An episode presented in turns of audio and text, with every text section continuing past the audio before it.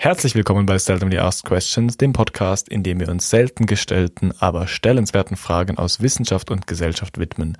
Adrian und ich beleuchten die meistens aus psychologischer und philosophischer Seite, das, weil Adrian Forscher in der Psychologie ist und ich, Max, bin Forscher in der Philosophie.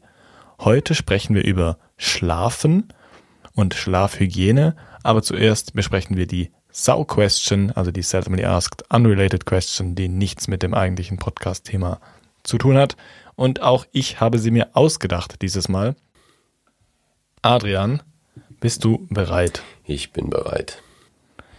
Die Sau Question diese Woche ist für mich ein bisschen ein persönlicher interessant, deshalb habe ich sie ausgewählt.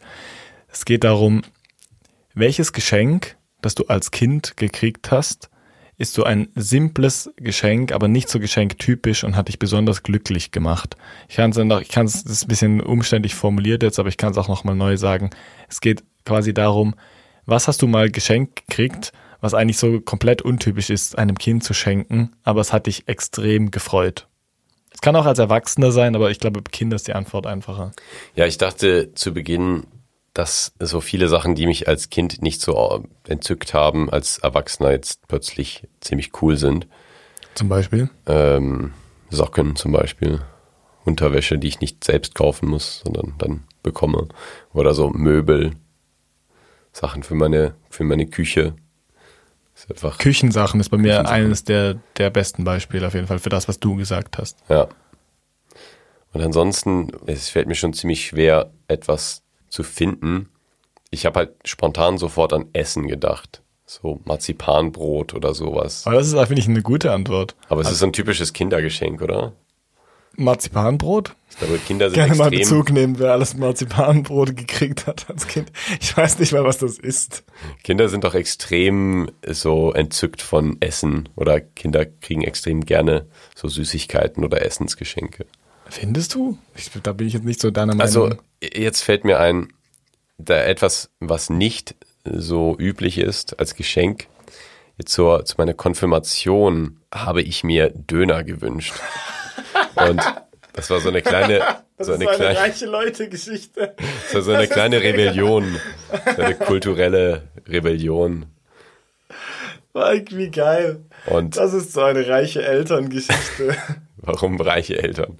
Keine Ahnung, das ist einfach so ein Milieu, wo man nie Döner isst oder so und dann, dann wünscht man sich das als Kind, weil es die coolen Kinder machen, die, die, die, die keinen Cash haben. Ja, also meine Eltern waren nicht super reich, aber nee, stimmt weiß, schon, es war, war schon aus so einem bürgerlichen Milieu, wo das noch nicht so etabliert war damals und es war ein bisschen Rebellion war. Und wir haben dann tatsächlich Döner-Kebab zu meiner Konfirmation gegessen. Das war sehr cool. Das ist echt witzig. Ich war ja. bei der PhD Verteidigung von einem Freund und da gab es Mini-Kebab ah. im Apero. Das war auch geil. Das ist einfach so, so also fast Daumennagel-große gefüllte so Falafel und Kebab. Das ja. war witzig. Äh, Essen finde ich echt eigentlich eine gute Antwort, weil ich das nicht so typisch finde für Kindergeschenke. Normalerweise mhm. wünscht man sich doch Spielzeug. Essen ist so vergänglich.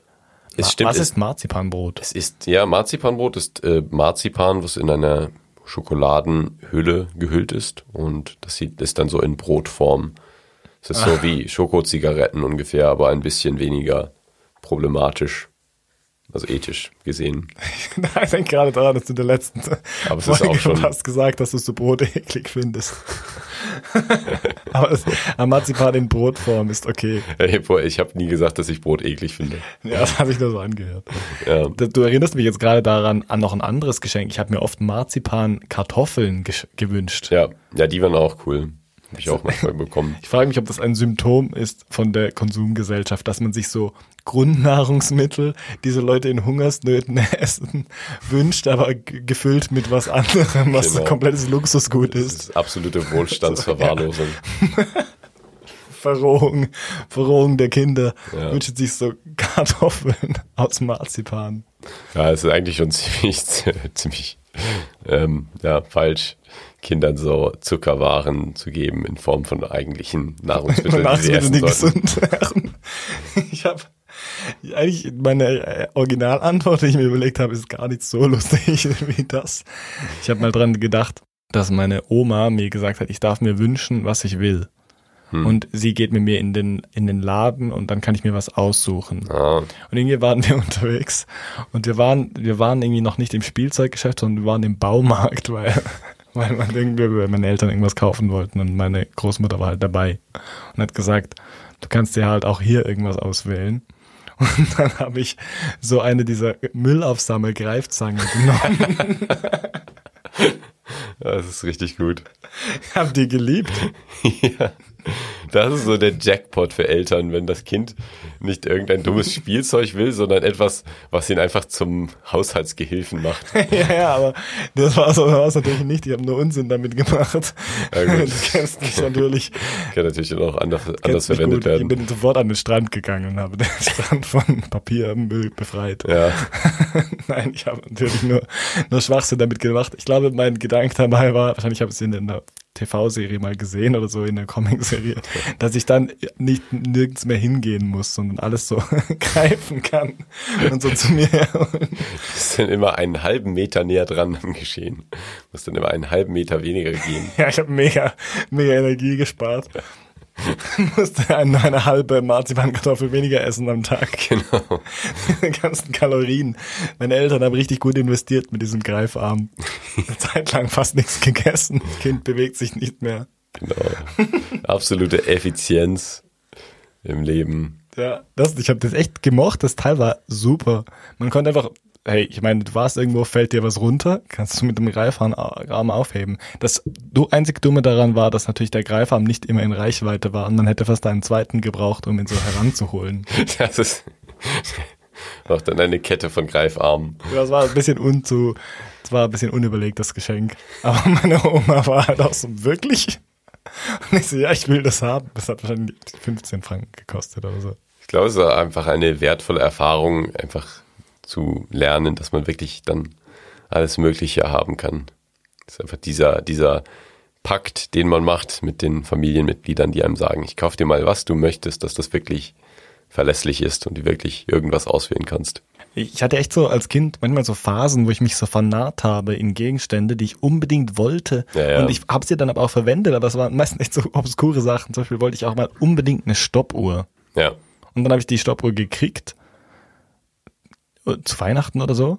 Und ich habe die dann einfach verwendet, um Sachen zu stoppen. Ich wollte ja wissen, wie lange das gewisse Dinge brauchen.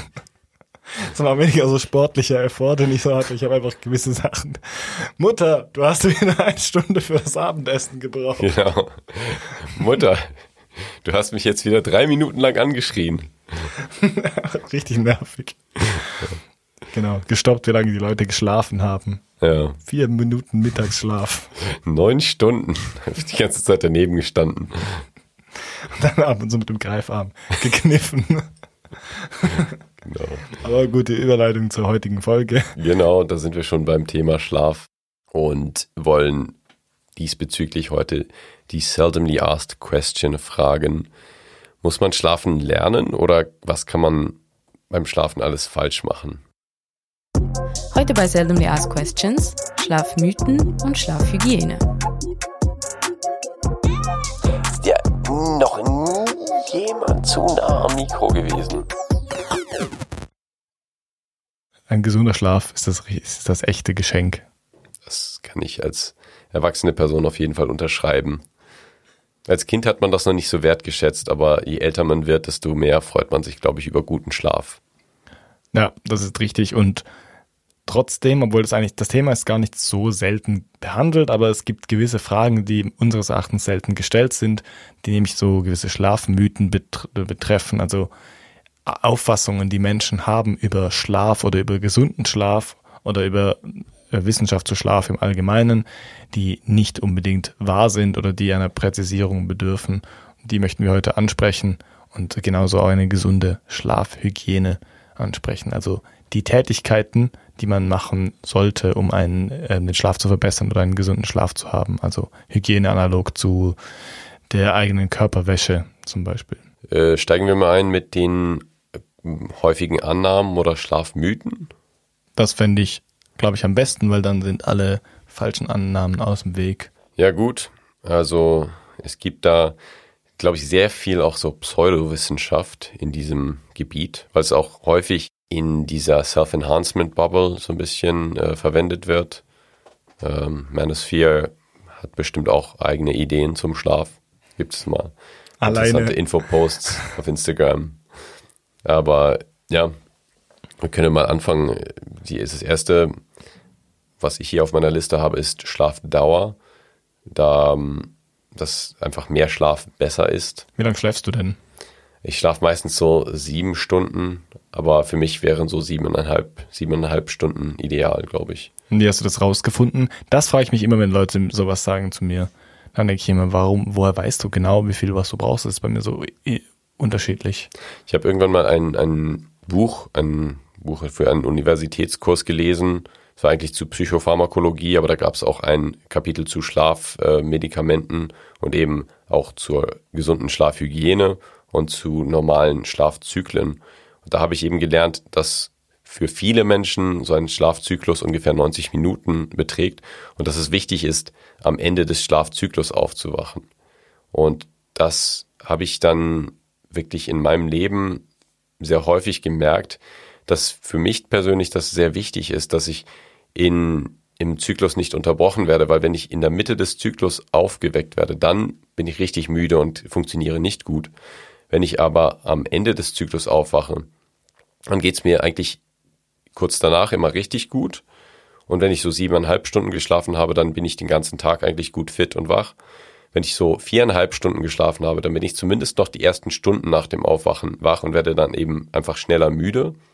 Aber es ist schon extrem hilfreich oder ich merke das sehr deutlich, wenn ich am Ende eines Schlafzyklus aufwache versus wenn ich in der Mitte des Schlafzyklus unterbrochen werde in meinem Schlaf. Aber dafür müsst du ja nicht immer zur gleichen Zeit ins Bett gehen, dass du weißt, ob du am nächsten Morgen am Ende von einem Schlafzyklus bist oder in der Mitte. Ja, oder zumindest mir die Einschlafzeiten merken. Kannst du Schlafzyklus noch genauer erklären? Dann sind wir schon bei den Basics von Schlaf überhaupt. Ja, es ist das, was wir als eine Nacht Schlaf äh, verstehen, ist ziemlich komplex, denn das ist nicht immer das Gleiche, was da in unserem Gehirn oder Körper passiert.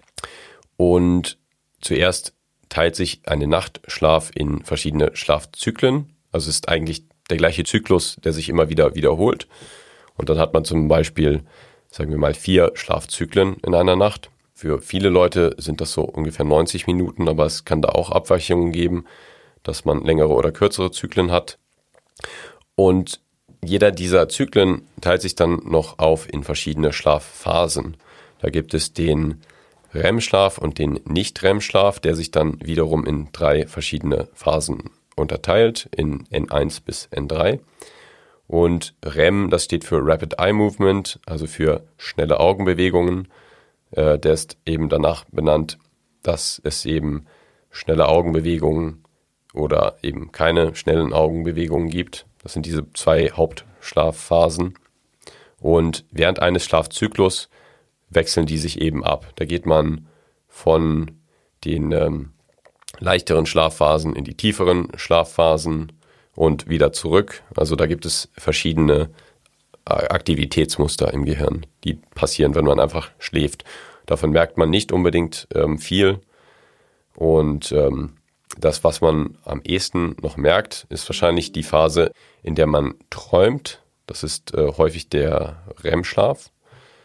Und daran kann man sich dann später am einfachsten noch erinnern, wenn man einen ähm, ja, sich einprägenden Traum hatte. Aber häufig kann man sich auch an die Träume nicht erinnern und kann auch nicht unbedingt sagen, ah, da hatte ich jetzt äh, N1-Schlaf und da hatte ich dann N2-Schlaf, sondern es fühlt sich ja. natürlich alles sehr ähnlich an. Das wollte ich gerade noch sagen, das ist eigentlich einer der nächsten Mythen, den man auch debunken kann man träumt nicht ausschließlich in der REM-Schlafphase, aber man hat es halt, man hat das immer so intuitiv angenommen, weil natürlich, wenn die Augenbewegungen so krass da sind, man denkt, ja, jetzt träumt diese Person besonders intensiv. Ja. Jetzt müssen wir noch auf diesen Mythos von Anfang zurückkommen. Wie viele Stunden schlafen sind denn ideal? Es ist natürlich so, dass sieben bis acht Stunden einfach so der durch den Durchschnitt bedeuten, aber die Varianz ist sehr, sehr groß und man sollte vor allem darauf achten, wie viel, wie viel Schlaf man selbst benötigt. Und das wird eben nicht an der Zeit gemessen, sondern es wird daran gemessen, wie erholt, dass man sich am nächsten Tag fühlt. Und das ist eigentlich entscheidend.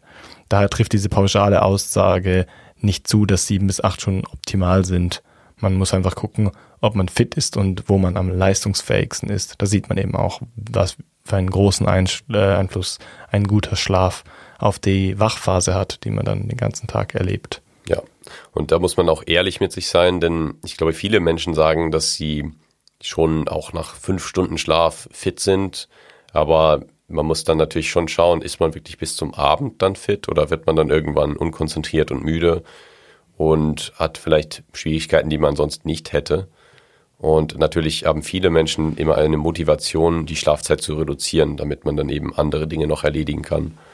Ja. Und da ist eben auch die Frage, was, was zeichnet da guten Schlaf aus oder wie viel brauchen wir minimal an Schlafzeit? Dazu passend, äh, sorry, ich wollte dich noch ausreden lassen. Ja, was ich noch sagen wollte ist, mehr Schlafdauer muss aber nicht unbedingt besser sein, denn es gibt auch zu viel Schlaf oder es gibt einen Punkt, an dem man dann mehr schläft, aber nicht mehr ausruhen kann. Und so ist es eben so eine, ähm, eine U-Beziehung zwischen Schlafdauer und Schlaferholung. Was dazu passend ist, ist der andere Mythos, dass ältere Menschen weniger Schlaf brauchen. Das habe ich tatsächlich schon sehr oft gehört, auch von meinen Eltern, aber auch sonst aus meinem Umfeld. Ich habe das auch eigentlich nie wirklich hinterfragt, aber verschiedene Untersuchungen deuten darauf hin, dass ältere Menschen eigentlich nicht weniger Schlaf brauchen als jüngere. Es ist einfach so, dass sie weniger schlafen und das hat verschiedene Gründe.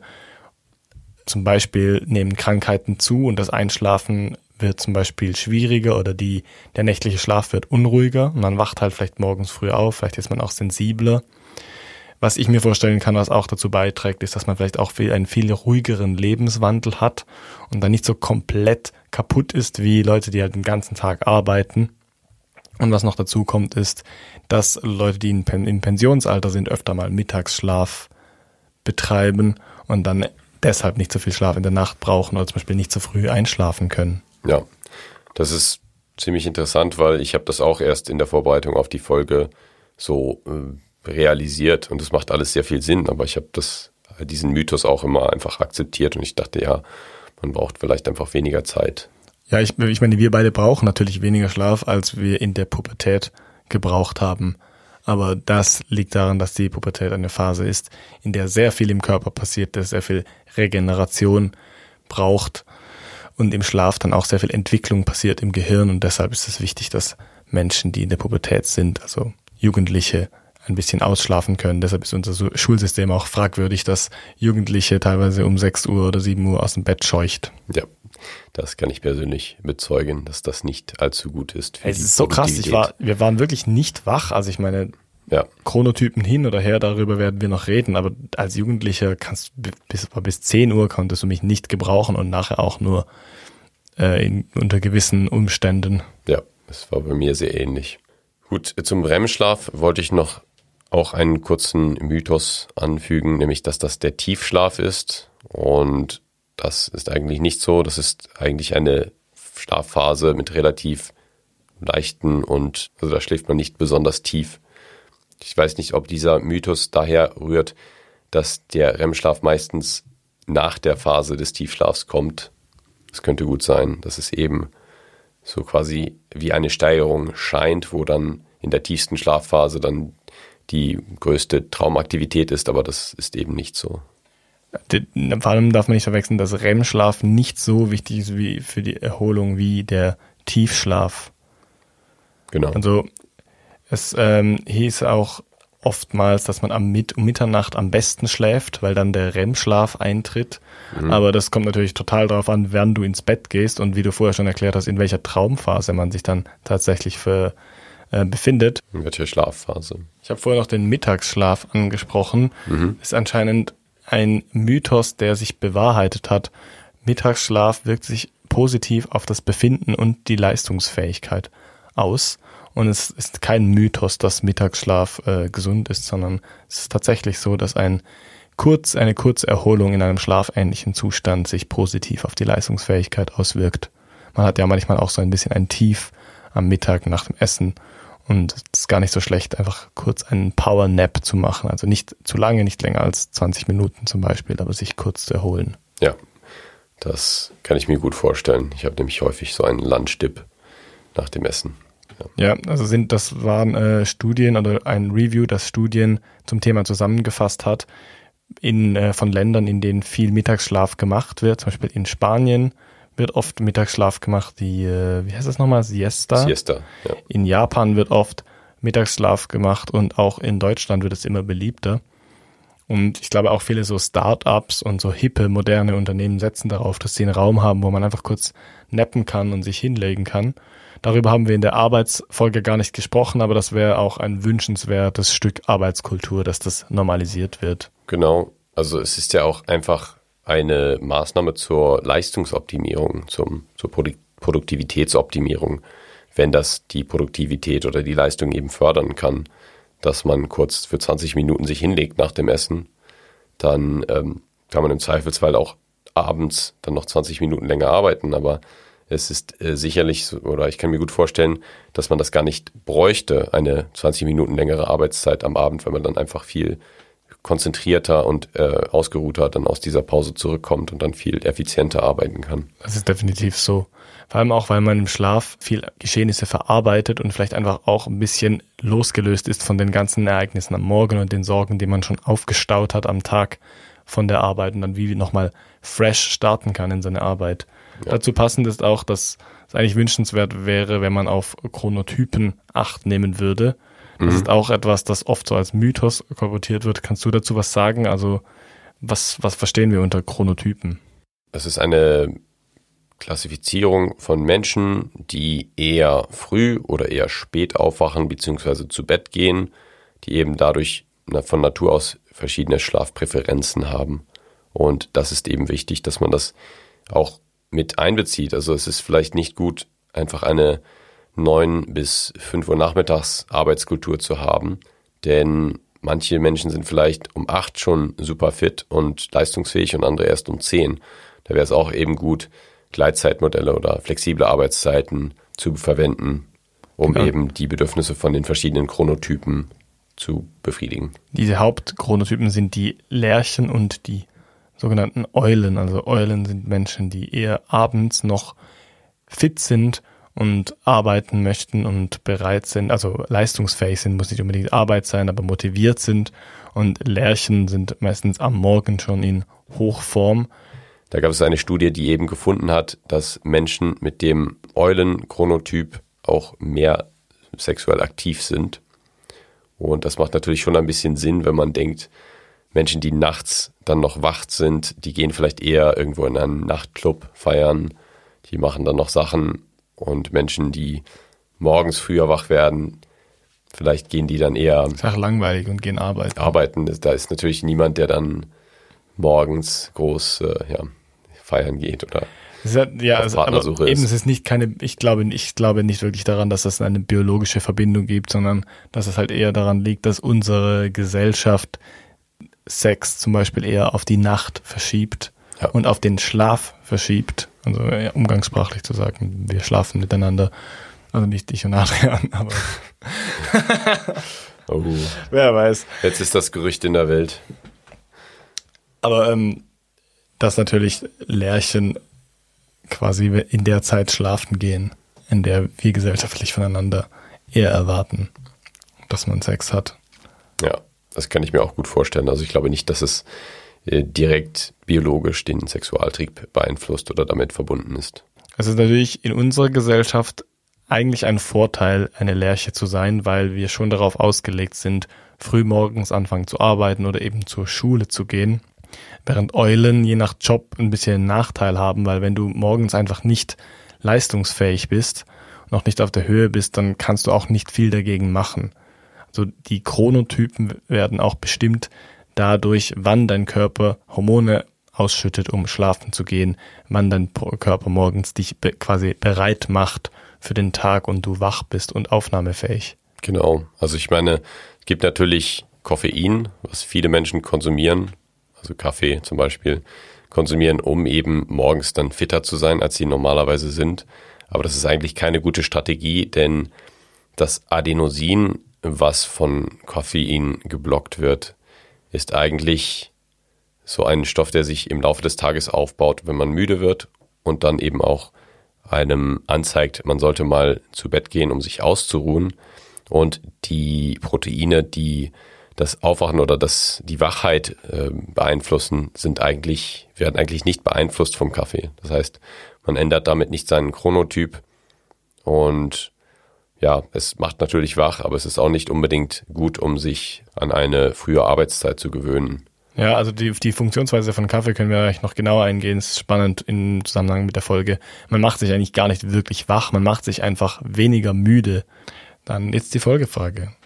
Sind ja. Sie eine Lerche? Ja, ich, ich bin auf jeden Fall eine Lerche. Also ich merke, dass ich relativ früh verglichen mit anderen Menschen aufwache morgens und dann relativ wach und leistungsfähig bin und dann eher abends abbaue, wenn andere Menschen noch Energie haben und feiern gehen können. Und ich denke, ja, ich will einfach nur noch ins, ins Bett. Entweder sind diese Chronotypen bei mir oder ist mein Chronotypus nicht extrem ausgeprägt, aber ich habe es noch nie so richtig feststellen können. Es gibt Phasen, wo ich halt später ins Bett gehe und dann arbeite ich auch besser abends mit der Zeit, weil man sich halt dann dran gewöhnt und es gibt Phasen, wo ich früher ins Bett gehe und dann morgens halt äh, aufstehe und eher früher was mache. Aber es ist schon so, dass ich morgens recht lange brauche, bis ich irgendwie was begreife. Ich kann jetzt morgens nicht hinsetzen und was mich hinsetzen und was Kompliziertes lesen. Ich habe es auch manchmal, dass ich morgens noch nicht weiß, ob ich träume oder wach bin und ich, ich stehe dann in der Küche und mache irgendeinen Kaffee oder irgendwas und ich denke noch, das ist ein Traum und dann wache ich langsam auf und sitze auf dem Sofa und denke, ah ja, es ist auch übrigens ein Symptom von Übermüdung, dass man so ein bisschen den Bezug zur Realität verliert. Es ist allerdings nicht so, dass Übermüdung ein unteraktives Gehirn ist. Im Gegenteil, ein übermüdetes Gehirn ist sehr, sehr sensibel und empfindlich und jeder, der mal eine Nacht lang nicht geschlafen hat, merkt es auch. Man reagiert sehr empfindlich auf Stress, auf Leute, Geräusche, auf Leute, auf Leute, Geräusche. Auf Leute, Geräusche. also, nächster Schlafmythos aufgeklärt. Das ist auch noch ein Mythos, den ich ansprechen wollte. Das wurde, wird ja auch oft besprochen, dass man sagt, blaues Licht am Abend ist schädlich. Es ist nicht direkt ein Mythos, aber es ist so, dass es eigentlich nicht viel wissenschaftliche Evidenz, also nicht viel wissenschaftlichen Nachweis dafür gibt. Bislang ist es eben so, dass aus Studien nicht klar hervorgeht, was uns daran wirklich wach hält. Ist es das blaue Licht oder ist es zum Beispiel Licht im Allgemeinen? Also Licht im Allgemeinen ist es garantiert. Ja, es kann gut sein, dass es auch künstliches Licht ist, wenn zu Zeiten, wenn es eigentlich kein Licht mehr gibt, besonders helles Licht. Und da kommen wir dann auch noch später darauf zu sprechen, wenn wir über die ideale Schlafroutine reden. Ja, also wir können es trotzdem kurz ansprechen. Blaues Licht ist halt das Licht, das unsere äh, Geräte eher verwenden. Also sie haben einen höheren Blaulichtanteil und das sind halt die Lichtquellen, die wir am Abend oft verwenden. Und darum geht man halt davon aus, dass es schädlich ist, dass es das blaue Licht ist. Aber es ist natürlich auch so, dass wenn man auf Instagram irgendwelche aufwühlenden Videos schaut, die einen zum Beispiel mega zum Lachen bringen und man erhöht die körperliche Aktivität dadurch wieder oder man fängt an, TikTok-Tänze zu drehen abends oder nur TikTok-Tänze zu schauen, könnte wahrscheinlich reichen, um das motorische Zentrum so anzuregen, dass man ein bisschen weniger müde ist. Ja. Und ich glaube, das trägt sich auch dazu bei, dass man am PC halt selten lang langweilige Sachen macht. Wäre interessante Studie, was passieren würde, wenn Leute am Computer mit gedimmtem Licht lesen. Ja. Also mit, mit dem gleichen Blaulichtanteil. Oder am Kindle zum Beispiel. Aber lese, ja auch am also, Computer mit Blaulicht, das stimmt. Am Kindle, ich lese zum Beispiel sehr oft am Kindle abends noch. Und ähm, also auch bis spät in die Nacht hinein. Und das hat noch nie dazu geführt, dass mein Schlaf nach hinten verschoben wurde. Im Gegenteil. Mhm. Ich lese sehr langweilige Sachen abends meistens extra. So kenne ich so, so Geschichte des Römischen Reiches von dann bis dann. Und dann schlafe ich meistens am Kindle ein. Also das Licht vom Kindle ist es sicher nicht. Das ist aber meistens auch so ein bisschen gedimmt oder hat extra viel so Rotanteile. Genau. Weil sie halt glauben, dass es irgendeine Rolle spielt. Oder weil sie glauben, dass die Leute glauben, dass es eine Rolle spielt glaube auch in den skandinavischen Ländern oder in den Ländern nahe am Nordpol zum Beispiel ist im Sommer oder generell ja, an den Polen im Sommer hat man extrem viel Sonneneinstrahlung, sehr viel Licht und da äh, stellen die Menschen dann auch sicher, dass sie die Rollläden runter haben, dass alles abgedunkelt ist, denn man kann sonst nicht schlafen. Also es ist kein guter Schlaf, den man dort hat, weil es einfach zu viel Licht gibt und die Menschen helfen sich dort dann eben mit Konstruktionen, um das Zimmer komplett zu verdunkeln, damit man dann vernünftig äh, schlafen kann. Ich war bei meiner Schwester in Island zu Besuch und das war im Frühjahr und das ist die Zeit, in der es nicht richtig dunkel wird über eine gewisse Zeit hinweg und es ist auch in der Nacht hell, also es ist in der Nacht immer so Dämmerungsstimmung, weil die Sonne eben nicht ganz verschwindet oder zumindest nur so leicht unter den Horizont geht. Ja. Und das ist eine recht surreale Erfahrung, finde ich. Also wenn man mal in so nordischen Ländern ist, sollte man unbedingt das äh, mal machen und da sein, während eben gerade so eine Verschiebung stattfindet. Es ist seltsam, irgendwie in der Nacht einfach so rauszugucken und es ist so Morgenstimmung. Ja. Es hilft aber nicht beim Schlafen. Also, da haben wir schon den ersten ungesunden Einfluss auf den Schlaf, nämlich zu viel Licht. Kannst du genauer was dazu sagen, warum unser Licht wach macht, also zum Beispiel hormonell? Ja, wenn Licht aufs Auge trifft, dann hat man eine Dopaminausschüttung im Gehirn. Und ich glaube, das könnte dafür verantwortlich sein, dass man eben etwas stimulierter ist und wacher ist und nicht so gut schlafen kann. Sicher auch hilfreich, dass wenn man Schwierigkeiten hat aufzustehen, das irgendwie so einrichtet, dass morgendliches Licht halt ins Zimmer kommt und man dadurch auch ein bisschen aufgeweckt wird. Auch, auch wenn man es nicht merkt und weiter schläft, gerät trotzdem Licht durch die Augenlider ins Auge und man kommt zumindest aus der Tiefschlafphase schneller raus. Also ich kenne das auf jeden Fall, dass ich im Sommer, wenn es schon sehr früh hell ist, dann auch viel leichter aufwache und wacher bin morgens. Aber es kann natürlich auch, also der menschliche Körper ist unglaublich komplex und da kann es sehr viele andere Prozesse noch geben, die dann auch damit reinspielen. Das heißt, ich würde jetzt nicht so simplistisch sagen, dass es nur das Dopamin ist. Aber das ist zum Beispiel ein möglicher Mechanismus, wie Licht auf unser Gehirn wirkt. Hierzu noch eine kurze Ergänzung. Wie Adrian richtig sagt, sind es viele verschiedene Mechanismen, über die Licht unseren Schlaf-Wach-Rhythmus beeinflusst. Zusätzlich zum Dopamin werden auch andere Neurotransmitter durch Sonnenlicht ausgeschüttet, welche Auswirkungen auf den Schlaf-Wach-Rhythmus haben. Dazu zählen beispielsweise Serotonin und Noradrenalin.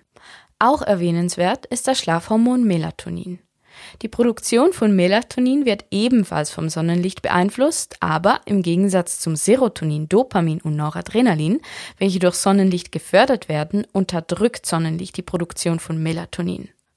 Der Körper produziert Melatonin also in der Nacht und fördert dadurch den Schlaf. Wenn wir schon dabei sind, darüber zu reden, was man vermeiden sollte vor dem Schlafen, sind es sicher auch extreme Mahlzeiten. Das liegt vor allem daran, dass der Körper natürlich dann gezwungen ist, möglichst aktiv zu sein, weil im Magen noch sehr viel passiert und dann später im Darm auch noch sehr viel passiert. Also die Verdauung ist natürlich ein sehr anstrengender Prozess und der Körper muss wie Energie verbrauchen dafür. Genau. Äh, unangenehme Erfahrung, die ich in, in meinem Leben häufiger gemacht habe, war, dass ich Albträume bekommen habe, sehr unangenehme Albträume, wenn ich zu kurz vorm Schlafengehen Hackfleisch oder Hackfleischprodukte gegessen hatte oder sehr schweres Fleisch, was dann sehr Das ist eine spezifische Fleischform. Ja, doch, es war meistens so Hackfleisch, aber. Was hast du geträumt vom Schlachthof? Ja, wahrscheinlich. Die, die, nein, nicht, aber einfach unangenehme Träume gehabt, aber ich habe dann immer gemerkt, ja, Gestern habe ich relativ spät gegessen oder ich habe relativ schwer gegessen. Meistens war es eben rotes Fleisch, was ich dann gegessen hatte. Interessant. Und ich esse seit geraumer Zeit kein rotes Fleisch mehr und ich habe es nicht mehr, also ich habe keine Probleme mehr damit. Es ist schon sehr plausibel, dass es einfach die Verdauung war und der Darm und das Gehirn sind ja auch extrem äh, eng verbunden. Das kann schon gut sein, dass man eben da einen, einen Einfluss hat, der eben dann den Schlaf auch beeinträchtigt, wenn der Darm oder das Verdauungssystem eben sehr beschäftigt ist. Ja, anregend auf das Verdauungssystem wirkt natürlich auch Koffein. Und da ist es genauso, dass man, also ich glaube, das leuchtet den meisten Menschen, die Koffein zum Aufwachen nehmen oder zum Nicht-Einschlafen nehmen, ein, dass man eben nicht Koffein konsumieren sollte vorm Schlafengehen. Und dabei muss man auch beachten, dass Koffein eine Halbwertszeit hat. Und ich glaube, die Halbwertszeit ist tatsächlich sechs, sechs Stunden. Ja, ist ziemlich lang. Also das heißt, nach sechs Stunden ist noch die Hälfte des konsumierten Koffeins im Körper und dann nach weiteren sechs Stunden wieder die Hälfte und so weiter. Also das heißt, mindestens acht Stunden vor Schlafbeginn sollte man auf jeden Fall keinen frischen neuen Koffein noch dem Körper zuführen, weil das führt natürlich immer mehr dazu, dass man nicht so schnell einschlafen kann. Genau. Alkohol vor dem Schlafen sicher auch so ein Thema. Ich glaube, das sind sich viel weniger Menschen bewusst, dass Alkohol vor dem Schlafengehen die Schlafqualität mindert und man eben nicht so tiefen Schlaf hat, wenn man vorher Alkohol konsumiert hat. Obwohl unsere Gesellschaft komplett darauf ausgelegt ist, dass man Alkohol trinkt oder dann schlafen geht, oder?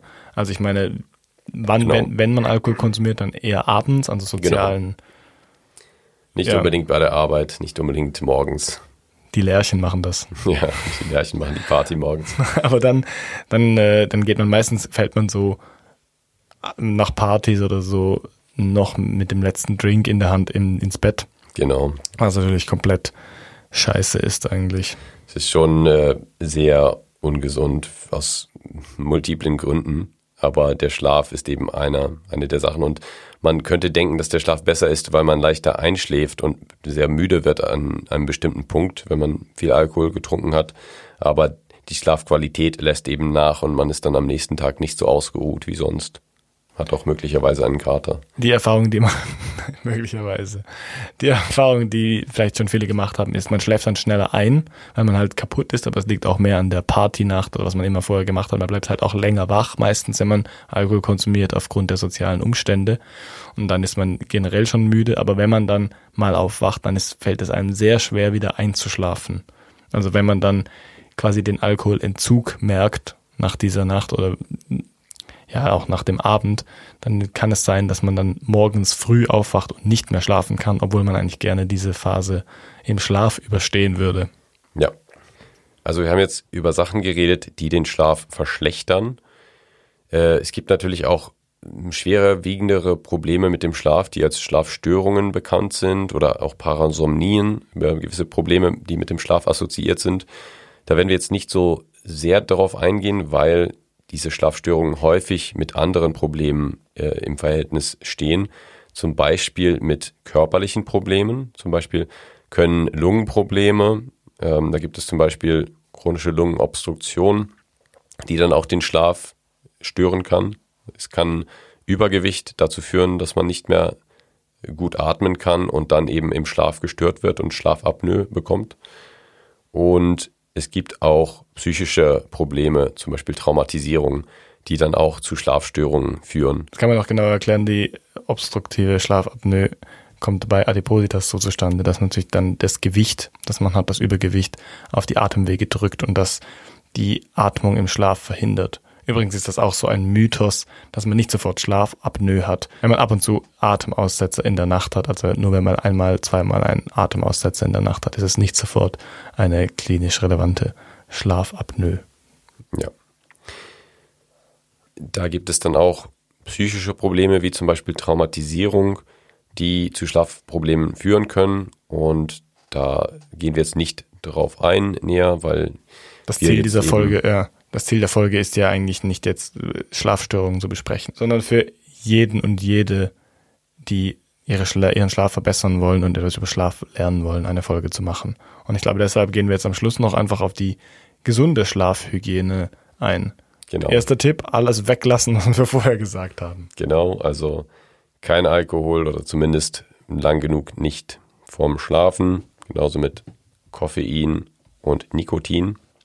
Tagsüber nicht zu viel schlafen, also Mittagsschlaf vermeiden oder zumindest ein Powernap von 20 Minuten haben, aber nicht mehr. Aber nicht versuchen, Teile des Schlafes von ähm, der Nacht auf den Mittagsschlaf zu verlagern, zum Genau. Beispiel.